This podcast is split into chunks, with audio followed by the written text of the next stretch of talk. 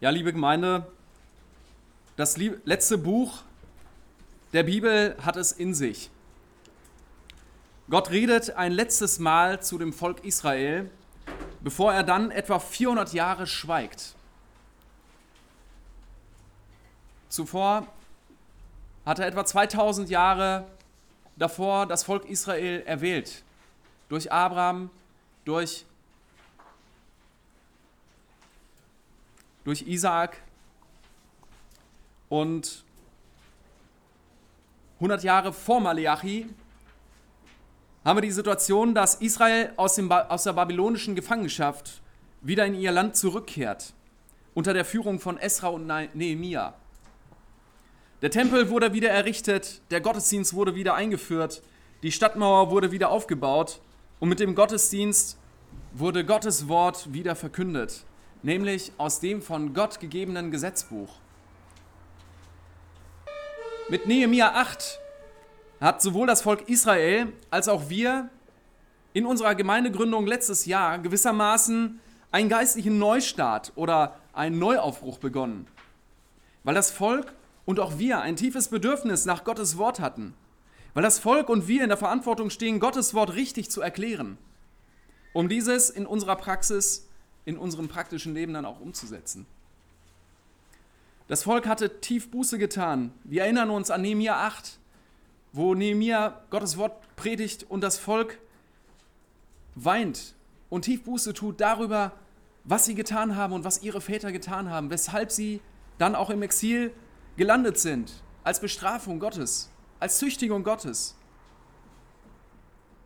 Sie hatten durch Esras Schriftlesung und Auslegung Gott gelobt, ihm treu zu bleiben und nicht mehr vom Gesetz abzuweichen. Aber in Nehemia selbst lesen wir schon, dass er Missstände im Volk aufräumen musste. Ehen mit heidnischen Frauen waren ein Problem. Reiche Juden haben die armen Juden ausgenutzt. Es gab sehr klare Ansagen seitens Nehemia. Doch in, in der großen Linie müssen wir erkennen, dass 100 Jahre später, nämlich zu Maleachis Zeit, dem letzten Buch des Alten Testaments, dass das Volk in seiner Ausrichtung ihren vor kurzem wieder eingeführten Gottesdienst nur noch im Dienst der Vorschrift getan hatten. Viel schlimmer noch, sie verfielen in eine Selbstgerechtigkeit, die sich 400 Jahre später nach den, bei den Pharisäern und Schriftgelehrten wiederfinden lässt, nämlich wo der Messias Jesus Christus auf die Erde gekommen ist.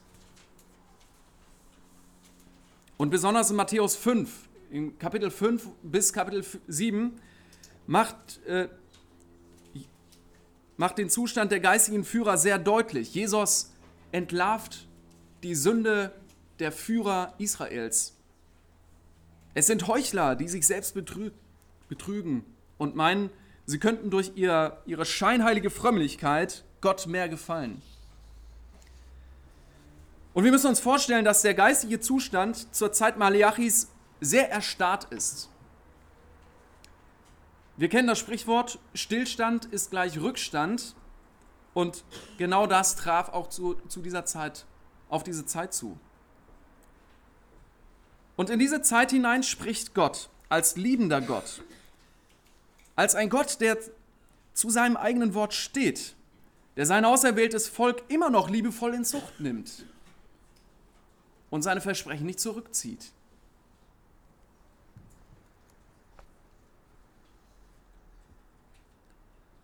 Wir kennen es ja nicht anders vom Volk Israel, dass es immer wieder auf und ab ging in der Geschichte. Gottes Liebe hat sich aber nie verändert. Immer wieder ging er dem Volk nach und machte durch seine Propheten klar, ich habe eine Anklage gegen euch, tut doch Buße und kehrt um. Dann will ich euch segnen und haltet euch an meine Worte. Lass uns jetzt Malachi Kapitel 1 durchlesen. Und zwar in dem soeben genannten geschichtlichen Zusammenhang.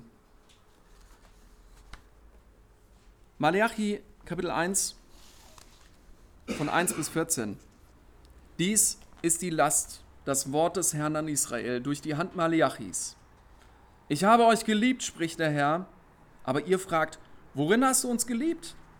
Ist nicht Esau Jakobs Bruder, spricht der Herr? Dennoch habe ich Jakob geliebt, Esau aber habe ich gehasst. Und sein Gebirge habe ich zu einer Wildnis gemacht und sein Erbteil den Schakalen der Wüste gegeben. Wenn aber Edom sagt, wir sind zwar zerstört, wir wollen aber die Trümmer wieder aufbauen, so spricht der Herr der Herrscharen, sie mögen bauen, ich aber werde niederreißen. Und man wird sie nennen Land der Gesetzlosigkeit und das Volk, über das der Herr ewiglich zürnt. Wenn eure Augen das sehen, so werdet ihr sagen, der Herr sei hochgepriesen über Israels Grenzen hinaus. Ein Sohn soll seinen Vater ehren und ein Knecht seinen Herrn. Bin ich nun Vater, wo ist meine Ehre? Bin ich Herr, wo ist die Furcht vor mir? spricht der Herr der Heerscharen zu euch Priestern, die ihr meinen Namen verächtlich macht. Aber ihr fragt, womit haben wir deinen Namen verächtlich gemacht? Damit, dass ihr auf meinem Altar verunreinigtes Brot darbringt. Aber ihr fragt, womit haben wir dich verunreinigt? Damit, dass ihr sagt, der Tisch des Herrn ist verachtenswert. Und wenn ihr ein blindes Tier zum Opfer bringt, ist das nichts Böses. Und wenn ihr ein lahmes und krankes darbringt, ist das auch nichts Böses. Bring es doch deinem Statthalter. Wird er Wohlgefallen an dir haben oder dich freundlich beachten, spricht der Herr der Heerscharen? Und unbesänftigt doch das Angesicht Gottes, damit er uns gnädig sei. Wird er, weil so etwas von eurer Hand geschehen ist, jemand von euch freundlich beachten? Es soll doch lieber gleich jemand von euch die Türen des Tempels schließen, damit ihr nicht vergeblich mein Altarfeuer anzündet. Ich habe kein Wohlgefallen an euch, spricht der Herr der Heerscharen. Und die Opfergabe, die von euren Händen kommt, gefällt mir nicht. Denn vom Aufgang der Sonne bis zu ihrem Niedergang soll mein Name groß werden unter den Heidenvölkern und überall soll mein Namen Räucherwerk und Gaben, und zwar reine Opfergaben, dargebracht werden. Denn groß soll mein Name unter den Heidenvölkern sein, spricht der Herr der Heerscharen. Ihr aber entheiligt mich, entheiligt ihn damit, dass ihr sagt, der Tisch des Herrn darf verunreinigt werden und die Speise, die von ihm kommt, ist verachtenswert. Und ihr sagt, siehe, ist es auch der Mühe wert? Und ihr verachtet ihn, spricht der Herr der Hirscharen, und bringt Geraubtes und Lahmes und Krankes herbei und bringt so etwas als Opfergabe dar. Sollte ich das von eurer Hand wohlgefällig annehmen? spricht der Herr. Nein. Verflucht sei der Betrüger, der in seiner Herde ein männliches Tier hat und ein Gelübde tut und dann doch dem Herrn ein verdorbenes opfert. Denn ich bin ein großer König, spricht der Herr der Hirscharen, und mein Name ist gefürchtet unter den Heidenvölkern.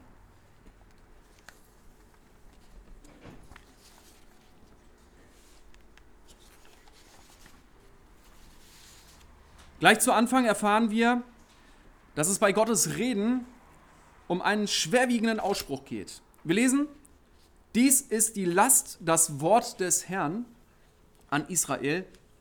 Und gleich im Anschluss erfahren wir, warum. Ich habe euch lieb. Ich habe euch geliebt. Ich habe euch fürsorglich geliebt. Wie wir wissen, aber mit dem Tenor und mit, mit der Ausrichtung, der Zurechtweisung, dem Aufruf zur Buße. In der Schriftlesung haben wir aus Offenbarung 3, Vers 19 auch schon gelesen, alle, die ich liebe, die überführe und züchtige ich. Gottes Liebe zu seinem Volk drängt ihn dazu, es in ihrem geistigen Kurs zu korrigieren. Und wir lesen von einer sehr verblüffenden Reaktion seines Vol Volkes, speziell auch der Priester, die ja ihre Gottesdienste abhalten und Opfer bringen. Über ganz Malachi finden wir relativ viele Gegenfragen auf Aussagen von Gott. In Vers 2, worin hast du uns geliebt? Vers 6, womit haben wir deinen Namen verächtlich gemacht? Vers 7, womit haben wir dich verunreinigt? Vers 13, sie ist es auch der Mühe wert? Und dann geht das weiter fort in Kapitel 2. Warum? Wenn Gott sagt, die Opfer gefallen mir nicht. Dann nochmal in Kapitel 2, Vers 17, womit haben wir die Mühe gemacht?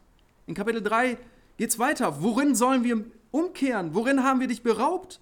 Was haben wir untereinander gegen dich geredet?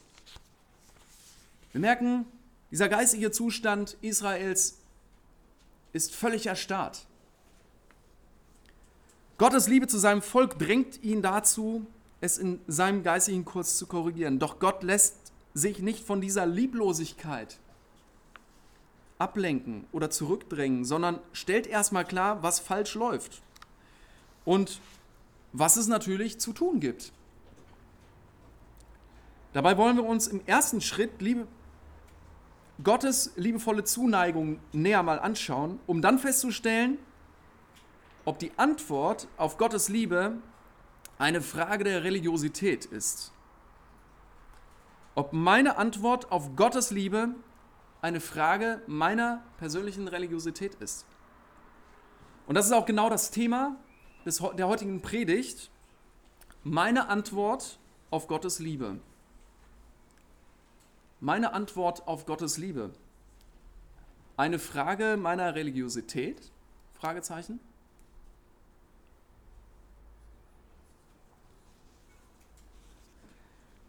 Wir müssen hier voranstellen, dass wir nicht von einer falsch verstandenen Liebe Gottes sprechen.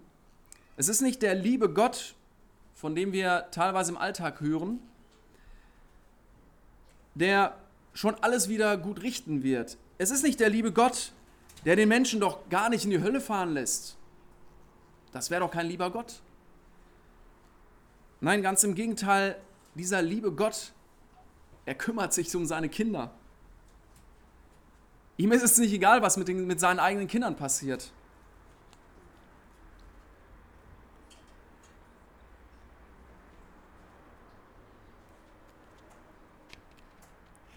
Es ist, wie wir schon eingangs in der Lesung gehört haben, der Gott, der überführt und züchtigt als Bestätigung seiner Liebe. Seiner Liebe wegen will er das Volk zurechtbringen. Es wäre absolut lieblos seinerseits, und das lesen wir auch in Hebräer, wenn Gott das Volk einfach laufen ließe. Wenn ein Vater sein Kind nicht züchtigt, um es eben zu korrigieren, auf den rechten Kurs zu bringen. Gottes Liebe an uns zeigt sich, und das ist unser erster Punkt, Gottes Liebe an uns zeigt sich in seiner Bedingungslosigkeit. Der erste Punkt, Gottes Liebe an uns zeigt sich in seiner Bedingungslosigkeit. Vers 3, ist nicht Esau Jakobs Bruder, spricht der Herr? Dennoch habe ich Jakob geliebt, Esau aber habe ich gehasst. Und sein Gebirge habe ich zu einer Wildnis gemacht und sein Erbteil den Schakalen der Wüste gegeben. Gott geht hier in die Anfänge der Israel-Geschichte zurück und erinnert daran, dass er selbst Jakob erwählt hat, bevor er noch auf die Welt gekommen ist. Bevor die Jungs auf die Welt kamen, hat Gott festgelegt, ich erwähle Jakob. Aus Jakob möchte ich Israel machen. Und nicht erst, wo sie geboren wurden, erwachsen wurden und hat dann gesehen, oh, Jakob gefällt mir lieber, er hat bessere Leistungen erbracht, deswegen habe ich mich für ihn erwählt. Nein, ganz im Gegenteil, völlig bedingungslos. Seine, sein souveränes Handeln und seine souveräne Entscheidung für Jakob hier an dieser Stelle. Und schnell wird klar, Gottes Handeln ist völlig losgelöst von menschlichen Leistungen. Gott stellt klar, dass der Handelnde er selbst ist und nur er. Wir können da nichts hinzutun. Auch Jakob hat nichts hinzugetan. Paulus greift in Römer 9 genau diese Stelle aus Malachi auf, um die bedingungslose Liebe in der Vorherbestimmung Israels klarzustellen. Und Jakob war nicht besser als Esau, aber durch Gottes Gnade und seinen Willen hat er Jakob erwählt und aus ihm ein Volk gemacht. Das löst natürlich Esau nicht aus seiner Verantwortung gegenüber Gott. Und wir lesen auch in Römer, da ist keiner, der Gutes tut, da ist auch nicht einer. Niemand, der sich irgendeiner Leistung vor Gott profilieren kann oder sich vor Gott besser darstellen kann. Und schon recht früh im Alten Testament macht Gott sehr deutlich, nur als Beispiel 5. Mose Kapitel 7, Vers 7 und 8, nicht deshalb, weil ihr zahlreicher wärt als alle Völker, hat der Herr sein Herz euch zugewandt und euch erwählt. Denn ihr seid das geringste unter allen Völkern, sondern weil der Herr euch liebte und weil er den Eid halten wollte, den er euren Vätern geschworen hatte. Darum hat der Herr euch mit starker Hand herausgeführt und dich erlöst aus dem Haus der Knechtschaft, aus der Hand des Pharao, des Königs von Ägypten. Und so sprechen viele alle andere Stellen aus dem Alten Testament genau dasselbe aus, unterstreichen die Bedingungslosigkeit und in seinem Liebesakt dem Volk gegenüber. Sein heiliger Wille ist unumstößlich. Und wenn Gott sagt, dann geschieht es und er hält sich an sein Wort. Er macht sich verbindlich durch sein Wort.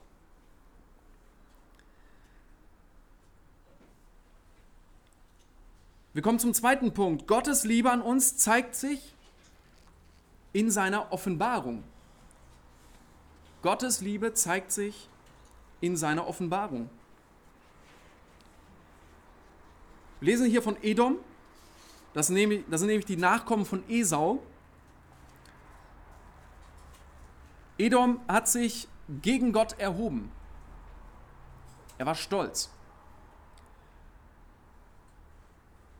Indem er wieder ihre Städte aufbauen wollte, als Rebellion gegen Gott. Das wird aus dem Zusammenhang klar. Und Gott lässt sich jedoch nicht spotten und sorgt für eine gänzliche Verwüstung Edoms. Damit wollte Gott hier Israel zeigen, du stellst die Frage, warum hast du uns geliebt? Ja, ich, ich tue alles für euch. Selbst Edom habe ich ausgetilgt. Ich habe dich erwählt. Und ich sorge mich um dich, weil ich mich für dich entschieden habe. Und Edom ist aufgrund seines Stolzes ja, niedergeschmettert worden oder hat Gericht erfahren durch Gott selbst. Sprüche heißt es, alle stolzen Herzen sind dem Herrn ein Groll, die Hand darauf, sie bleiben nicht ungestraft. Oder Stolz kommt vor dem Zusammenbruch und Hochmut kommt vor dem Fall. Ein sehr bekannter Spruch.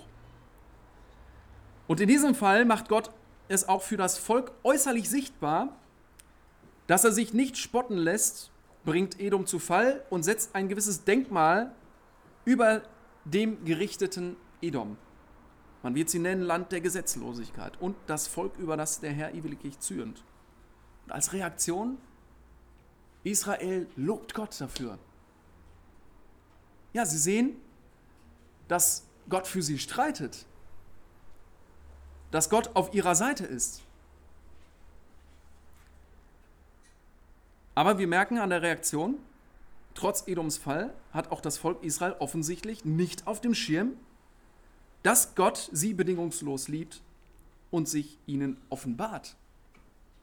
Sie hinterfragen die Liebe Gottes und haben nicht kapiert, Gott ist ja mein Schöpfer, Gott ist als Schöpfer auch mein Herr, der sich offenbart und deutlich zum Ausdruck bringt, der bin ich. Ich bin Vater für euch, ich bin Herr für euch, wie wir das in Vers 6 lesen. Lass uns nochmal vor Augen halten, was ist eine Vater-Kind-Beziehung? Damals war es für die Israeliten völlig klar, dass Kinder den Eltern gehorch zu gehorchen hatten. Im Gegensatz zu heute, vor ja, 150, 200 Jahren, war es auch hierzulande das Familienbild, das sich eben dadurch kennzeichnet hatte, dass Kinder sich den Eltern untergeordnet hatten. Heute ist es selbst in der Christenheit in vielen Teilen nicht mehr selbstverständlich oder ist es noch nicht, nicht mehr klar, was für eine Aufgabe die Kinder gegenüber den Eltern haben, nämlich die Eltern zu ehren und in welcher Verantwortung die Eltern stehen. Und Gott kommt aber hier in seiner Aufgabe hundertprozentig nach. Als Vater macht er sich Sorgen um den Zustand seines Volkes und weist zu Recht, klagt an und mahnt zu Buße. Er sagt weiter, ich bin Herr, ich spreche als Herr der Herrscher zu euch. Ein starker Ausdruck, der, den wir hier in Malachi in drei Kapiteln ungefähr 20 Mal vorfinden. Herr der Herrscher. Was so viel bedeutet, Anführer der himmlischen Herrscher. Ein starker Ausdruck. Wir werden noch an anderen Stellen sehen, dass, dass dieser Titel nochmal untermauert wird. Und die Opfer, die ihr bringt, die sind von, von mir so verordnet. Ja, äußerlich sieht das alles erstmal richtig aus.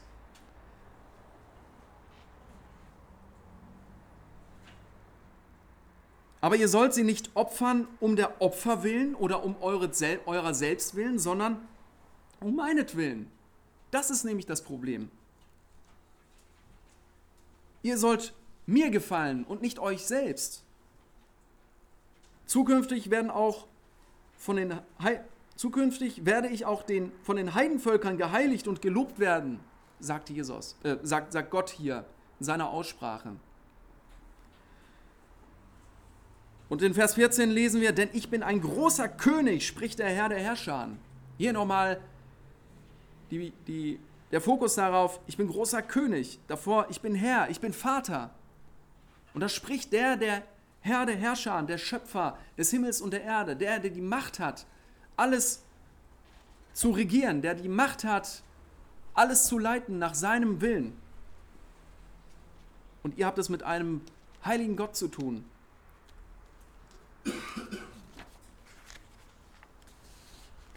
Mit seiner Offenbarung will Gott das Volk zur Besinnung führen und wachrütteln. Ich bin euer Herr, erhaben über alles, großer König, mächtig, euer Vater.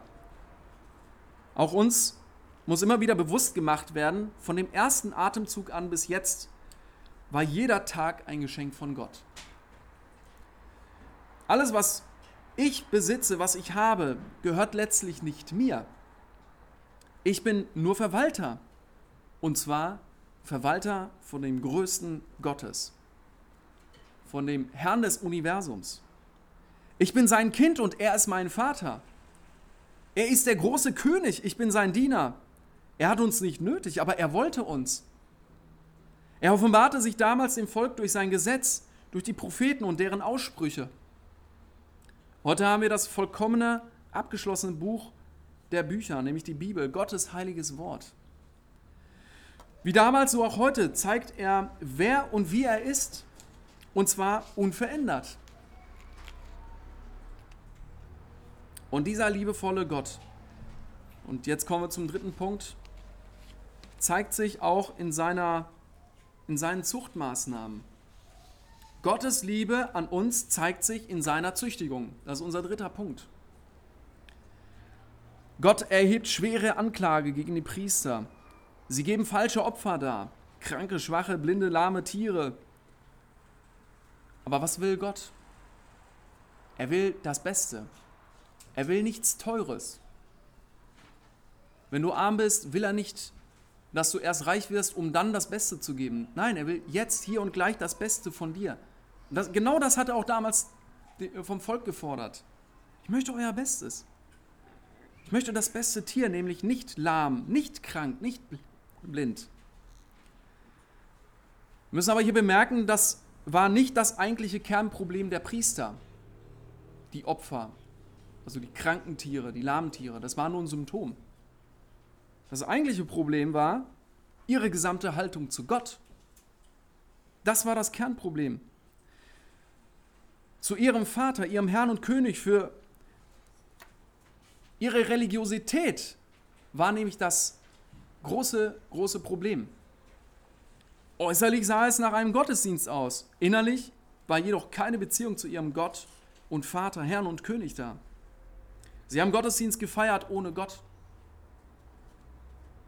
Das ist ein schwacher Vergleich oder so ähnlich wie wenn wir Geburtstag feiern ohne ein Geburtstagskind. Ohne uns klarzumachen, ja, wir sind hier, um Geburtstag von meiner Frau zu feiern aber sie ist nicht da und wir wissen gar nicht, ja, wir kommen zum Geburtstag, aber sie ist nicht da und es interessiert auch keinem. Und so haben sie damals getan.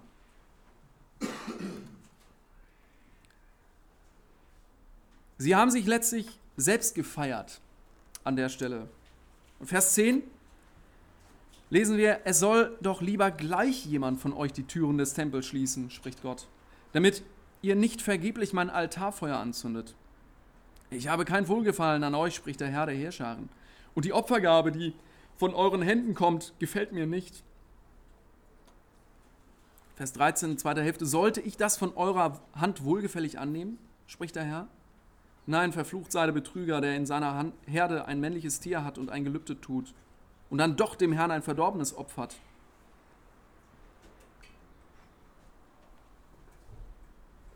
Vielen Dank.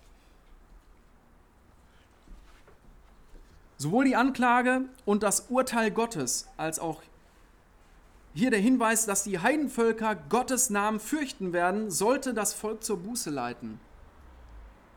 Ihr bringt Opfer für wen? Nein, nicht für mich. Ihr tut es der Form halber.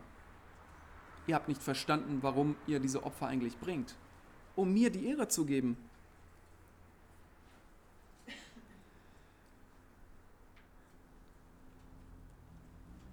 Ja, Gottes Liebe zeigt sich in seiner Bedingungslosigkeit, in seiner Offenbarung und in seiner Züchtigung, sowohl an Israel als auch an uns heute. Und wir dürfen niemals vergessen, es ist Gottes Liebe. Es ist Gottes unaussprechlich, unaussprechliche Liebe. Als letzte Frage, der wir nachgehen wollen, ist es nun jetzt eine Frage unserer Religiosität, um angemessen auf Gottes Liebe zu reagieren?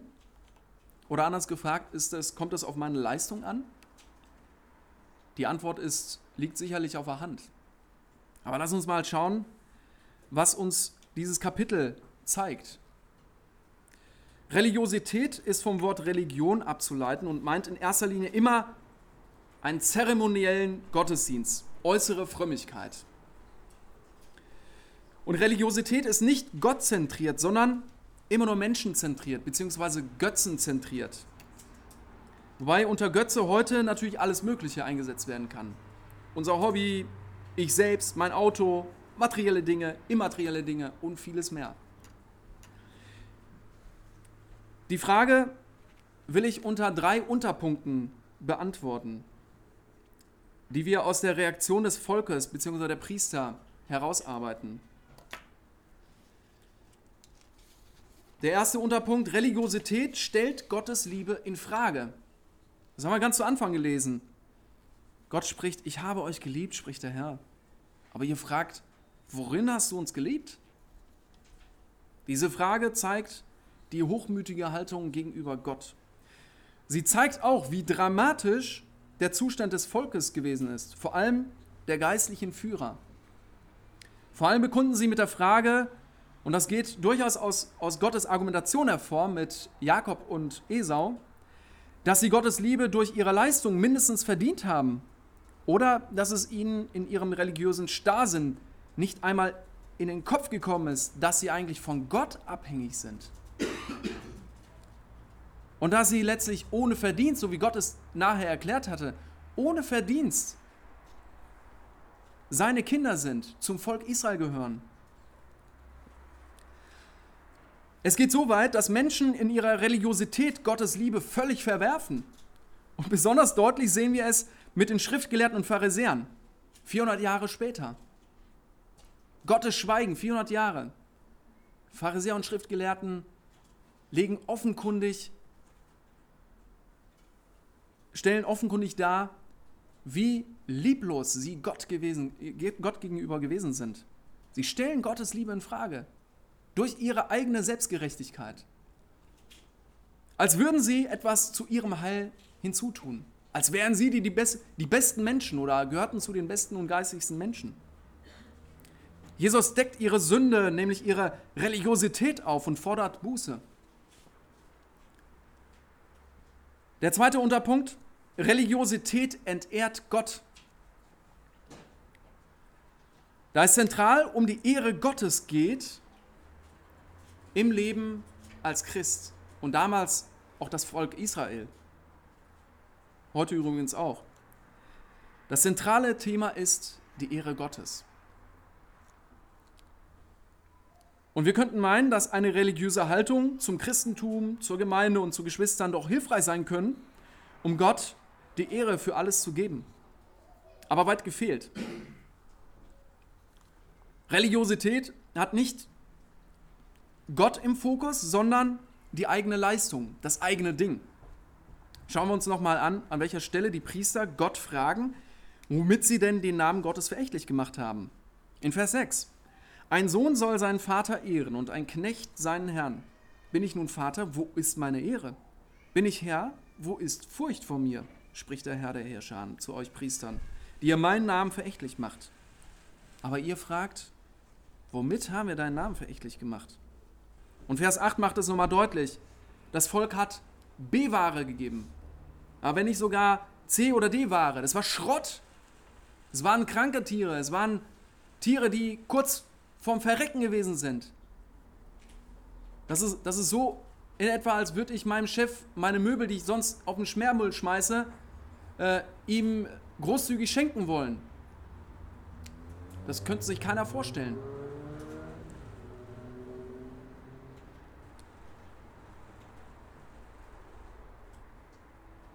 Dabei will Gott das Allerbeste von uns. Unsere beste Zeit, unseren besten Wohlstand, unsere besten Güter. Egal, ob ich reich oder arm bin. Unsere liebsten Beziehungen, unser bestmöglich eingesetzte Gaben in Gemeinde und Familie. Gott möchte der Herr und der Vater sein über unser Leben wie er es auch damals dem Volk Israel gemacht, äh, klar gemacht hat. Damit wir ihn ehren durch das, was er uns anvertraut hat, was wir übrigens auch selber sind. Wir sind nämlich seine Kinder. Religiosität trennt uns aber von der echten, ehrfürchtigen Beziehung zu unserem Herrn und Vater. Und der dritte Unterpunkt lautet, Religiosität ist Sünde. Religiosität ist schlichtweg Sünde. In Vers 10 drückt Gott seinen Gedanken über die Opferpraxis der Priester ähnlich aus, wie wir es schon in Offenbarung 3 gelesen haben, 3 Vers 15. Ich kenne deine Werke, dass du weder kalt noch heiß bist. Ach, dass du kalt oder heiß wärst. Und in Malachi 1 Vers 10 lesen wir, es soll doch lieber gleich jemand von euch die Türen des Tempels schließen, damit ihr nicht vergeblich mein, mein Altarfeuer anzündet. Euer Leben macht in dem Sinne überhaupt gar keinen Sinn. Eure Opfer machen gar keinen Sinn. Es ist sogar viel besser, wie wenn ihr sie gar nicht machen würdet. Dann wäre das sogar eindeutig gottlos. Und ihr tut so, als würdet ihr Gott an, angehören, haltet die religiösen Riten, aber nicht mit ganzem Herzen.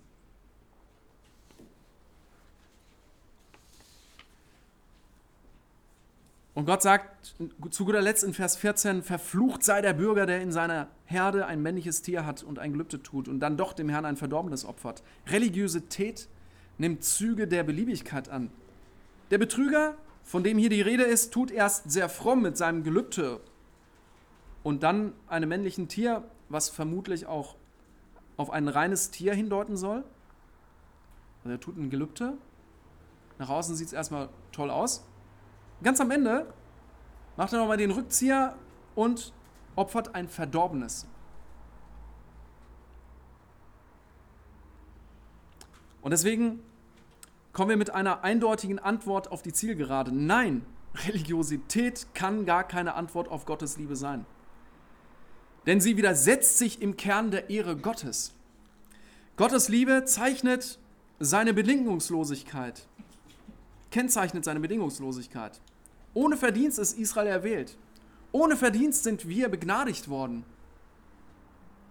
Durch seine Offenbarung, wer er ist und wozu er uns geschaffen hat, dürfen wir ermutigt sein, in seiner Gegenwart und in, zu seiner Ehre zu leben.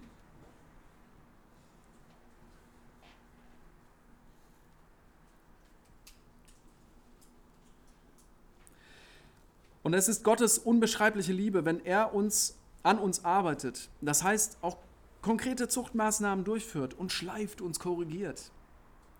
Es ist pure Liebe von Gott. Als religiöser Mensch bin ich stets bemüht, mein Gesicht zu wahren, fromm dazustehen, mich, mich stets zu beruhigen, was die Bibel auch Selbsttäuschung nennt und sich selbst betrügen. Es dreht sich nur um mich herum, meine Bedürfnisse, meine Selbstgerechtigkeit. Es geht nicht im Kern um Gottes Ehre, selbst wenn es nach außen so aussehen mag. Selbst wenn andere Leute mich dafür bewundern, dass ich so gut zur Ehre Gottes lebe. Aber tief im Herzen ein, eine selbstge ein selbstgerechtes Leben führe. Mache dir bewusst, mit wem du es zu tun hast. Löse dich von menschlichen Maßstäben und Menschenfurcht, was meist zu religiösem Verhalten führt. Die Angst davor, dass vertraute Menschen nicht mehr so gut über dich denken die Angst davor, dich des Fluches deiner Familie zu unterziehen. Wobei es kein echter Fluch ist, sondern unweises und unbiblisches Verhalten in so einem Fall seitens der Familie. Verlass dich nicht auf gewohnte äußere Strukturen in der Gemeinde, die den Anschein von Sicherheit geben. Schau vielmehr auf das, was Gottes Wort und die Ausrichtung der Gemeinde auf sein Wort hin ausmacht.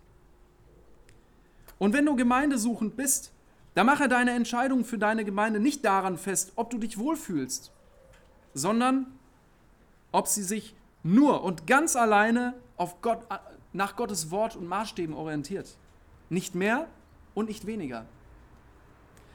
Gott will nicht mehr und weniger, als dass wir uns an sein Wort klammern und es von ganzem Herzen studieren, es lieben und danach leben. Wir haben in der Gemeindegründung mit Nehemia 8 begonnen. Lass uns darin verharren und stets wachsen. Wir erinnern uns die erste Predigt letztes Jahr am 2.4.2017. Lasst uns wieder bewusst werden, mit wem wir es zu tun haben. Lasst uns bei diesem Bewusstsein bleiben. Gott offenbart sich uns heute in seinem abgeschlossenen Wort. Damals hatte das Volk noch nicht dieses Privileg der ganzen Schrift, die, das, den, ganzen, das, den ganzen Blick auf die Errettung. Sie warteten immer noch auf den Messias. Wir dürfen heute das ganze Bild sehen. Und ihr Kinder, hört mal kurz zu, ihr Kinder dürft auch verstanden haben, dass wir Erwachsene auch Kinder unseres himmlischen Vaters sind und somit genau die gleiche Aufgabe haben wie ihr. Nämlich wir leben als Kinder Gottes zur Ehre Gottes. Und eure Aufgabe ist es, zur Ehre Gottes eure, Ehre, eure Eltern zu ehren. Das freut Gott.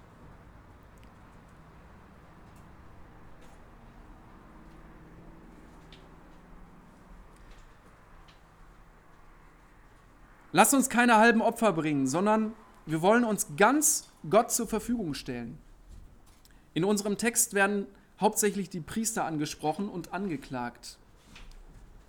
Die Frage stellt sich, wie wir das heute auf uns anwenden können.